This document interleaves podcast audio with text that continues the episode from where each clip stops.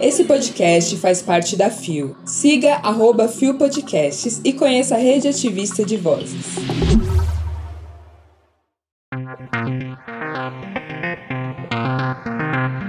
Museu da Diversidade Sexual homenageia a resistência lésbica. O apagamento de mulheres lésbicas nas estruturas empresariais. Mônica Benício fala sobre luto. Sexta-feira, 18 de agosto de 2023. Amanhã é o dia do orgulho lésbico. Bora que vamos ser vistas e ouvidas. Menina, a gente vai se divertir horrores. Olá, eu sou a Letícia Martins e esse é mais um Bom Dia Bicha. Levanta, viada, vamos assim. O seu podcast diário de notícias sobre as comunidades LGBT QIAP+. Seis e ônibus. Deu no Observatório G. Resistência Lésbica marca a abertura da sede administrativa do Museu da Diversidade Sexual. Publicado em 10 de agosto de 2023 por Kate Carvalho. Em comemoração ao mês da visibilidade lésbica, o Museu da Diversidade Sexual, MDS, instituição da Secretaria da Cultura, Economia e Indústria Criativas do Estado de São Paulo, vai abrir no dia 19 de agosto a exposição Quando as Lésbicas se Levantam: A Luta e a Resistência Sapatão nos anos 80. A mostra conta, por meio de cartazes, cartas, vinis raros e fotos, a história de um dos movimentos mais importantes da comunidade LGBT, e que muitas vezes é invisibilizado nas lutas Durante a exposição, também será projetado em 3D vídeos do Ferros Bar, espaço historicamente reconhecido como o berço do movimento lésbico brasileiro nos começos dos anos 80, e local onde as mulheres lésbicas podiam expressar sua identidade sem medo de julgamentos ou discriminação. Ao longo de quatro décadas, o bar se destacou por acolher e unir mulheres de diferentes origens, idades, trajetórias de vida, tornando-se um ponto emblemático para a comunidade lésbica paulistana. O MDS ocupa a rua como fizeram as figuras históricas do movimento, com a intenção de contribuir para os esforços culturais e políticos das comunidades com quais atua, além de fortalecer economicamente iniciativas empreendedoras desses grupos. É uma oportunidade para a celebração da vida e memória lésbica brasileira e também para o trabalho de mediação dessas lembranças e seus apagamentos junto às novas gerações, afirma a coordenadora de exposições e programação cultural do MDS, Adelaide Distorfo. Que maravilhoso, né? Inclusive, existem muitas pessoas dentro da nossa comunidade e até lésbicas que não sabem a história do Levante no Ferros Bar. Então se informe, querido. É uma oportunidade incrível. Galera de São Paulo, não perde, por favor. Como vai dar certo.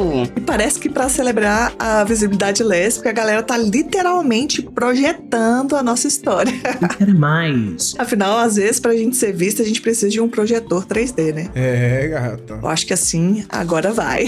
Bora querer? Então, quem tiver na cidade, não perca, porque parece que vai ser incrível. Deu na Época Negócios. Visibilidade lésbica. Como as empresas estão lidando com a diversidade sexual.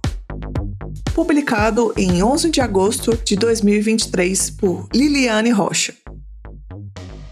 Nesse mês do orgulho lésbico, eu novamente me vejo impulsionada a refletir sobre por que, em alguns países como o Brasil e demais da América Latina, a temática da diversidade sexual segue sendo um tabu. Em partes devido à moralidade religiosa típica de países colonizados, dentro dos debates corporativos de diversidade e inclusão. E ainda mais o porquê de temáticas como o empoderamento de mulheres lésbicas continua sendo particularmente invisibilizado. Nesse sentido, quando fazemos uma análise do âmbito brasileiro, e mais especificamente especificamente na perspectiva empresarial, há uma lacuna abismal em relação à disponibilidade de dados reais que mapeiam a população em termos de aspecto da sexualidade humana, como é o caso da orientação sexual. Em se tratando do cenário empresarial geral, mulheres representam 33% do quadro funcional e 25% das posições de liderança, nível gerente e acima. Número que já nos mostra um abismo gigantesco de representatividade quando analisamos a demografia da sociedade brasileira, que é de 52% de mulheres, segundo o IBGE. Quando pensamos no aspecto da orientação sexual na liderança, ou seja, lésbicas, gays e bissexuais, são, respectivamente, 0,6%, 1,3% e 1,5% dos públicos públicos mencionados acima. Fato é que observamos um apagamento da presença de mulheres lésbicas dentro das estruturas empresariais, já que elas representam apenas 1% do quadro funcional e 0,6% da liderança. Ou seja, estamos afirmando que quase a totalidade dos postos de trabalho hoje são ocupados por mulheres heterossexuais. Se falamos de lésbicas, que somam o duplo fator de marcadores identitários de gênero e orientação sexual, o peso do julgamento e o preconceito social são de alto impacto. Não à toa, como sempre reforço, embora eu consiga relembrar e mencionar ao menos cinco CEOs gays assumidos, posto além de poder, também de visibilidade, gerando uma agenda positiva sobre a homossexualidade masculina nos mais variados espaços empresariais de poder. Quando penso em grandes empresas, me ocorre apenas uma mulher CEO claramente trazendo esse aspecto para conversas e debates sobre inclusão.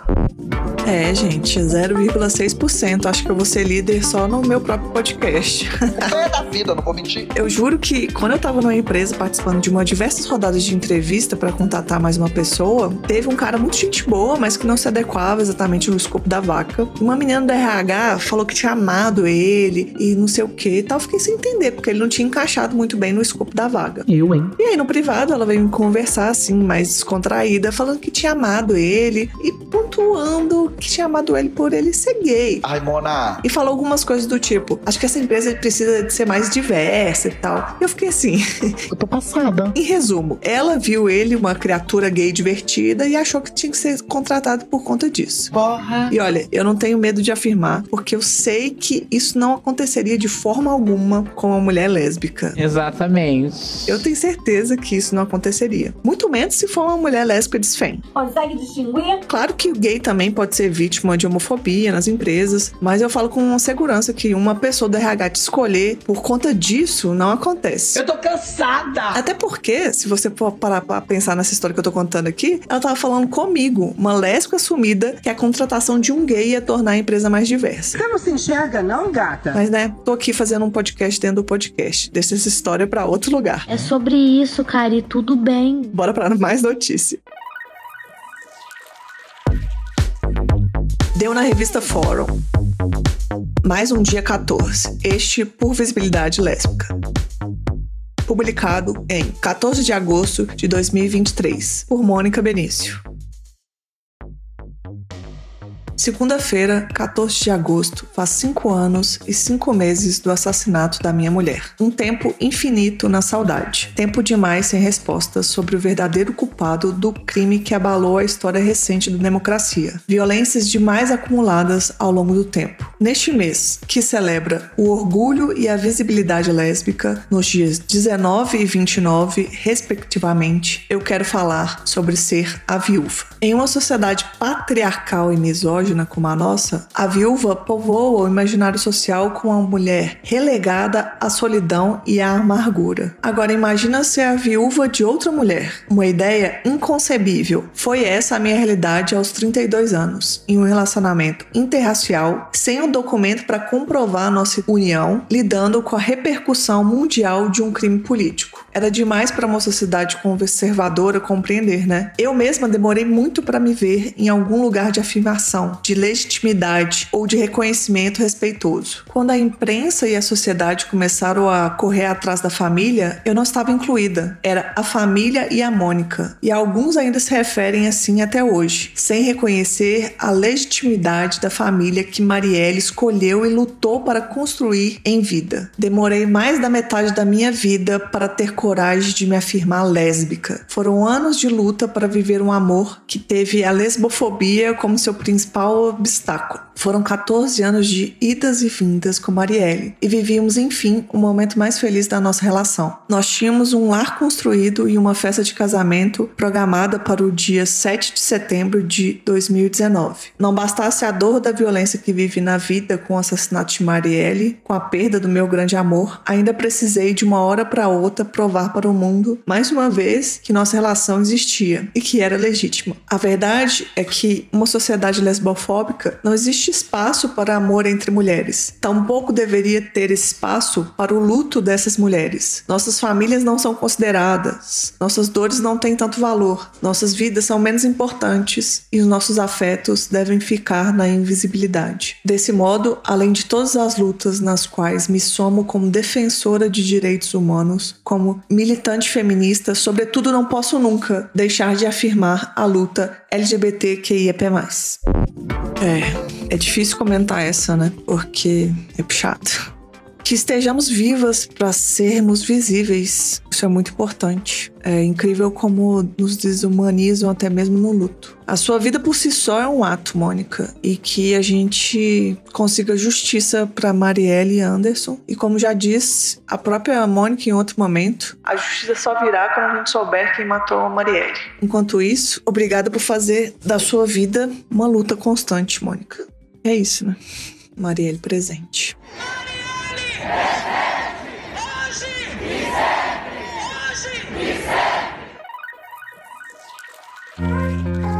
Chegamos ao final de mais um Bom Dia Bicha. Que agosto seja um mês comprido, eterno, como o povo costuma dizer aí, mas no sentido de que seja um mês de luta, celebração, visibilidade, que as mulheres lésbicas estejam vivas, visíveis e reconhecidas. Cheio de sapatão. Sapatão rica, sapatão pop, sapatão amarelo, sapatão preto, com peito no cabelo, aquelas com camisa gola polo. Bom Dia Bicha tem identidade visual, edição e produção de Rod Gomes, realização de GG, pesquisa e roteiro de Zé Henrique Freitas, que também apresenta juntamente com Anderson da Silva, Bia Carmo, Gabi Van, GG, Isa Potter, Lua Mansano e Rod Gomes. O programa integra a Fio Podcasts. Conheça outros programas da Rede Ativista de Vozes. E não deixe de nos visitar e de nos seguir nas redes sociais. Os links para as redes e para as matérias que você ouviu aqui no episódio estão na descrição. Lembre-se que o Bom Dia Bicha é diário retorna na segunda-feira a partir das 6 horas da manhã com a apresentação de uma das vozes do programa.